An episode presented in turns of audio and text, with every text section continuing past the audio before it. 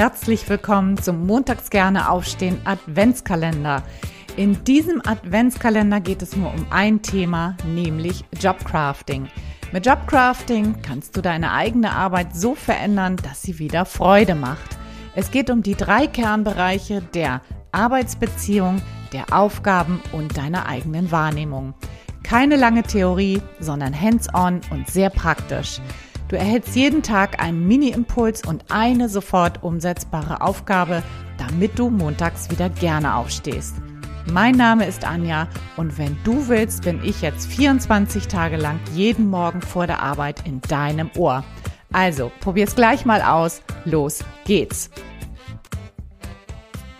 Einen wundervollen guten Morgen am Samstag, Türchen Nummer 11. Und heute geht es um das Thema Sinn und Sinnhaftigkeit und Erfüllung.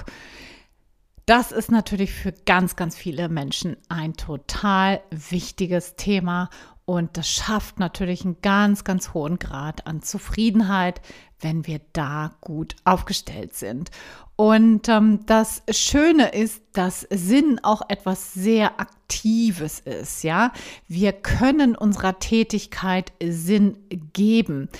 Das heißt, das ist nichts etwas, was da irgendwo im Nirvana schwirrt und wir sind davon abhängig, ob etwas sinnvoll ist oder nicht, sondern hm, es ist etwas, wonach du aktiv Ausschau halten kannst. Ja, also Sinn ist nicht einfach da, will ich damit sagen, sondern es ist ähm, etwas, was du aktiv in etwas reingeben kannst. Du kannst etwas für sinnvoll befinden.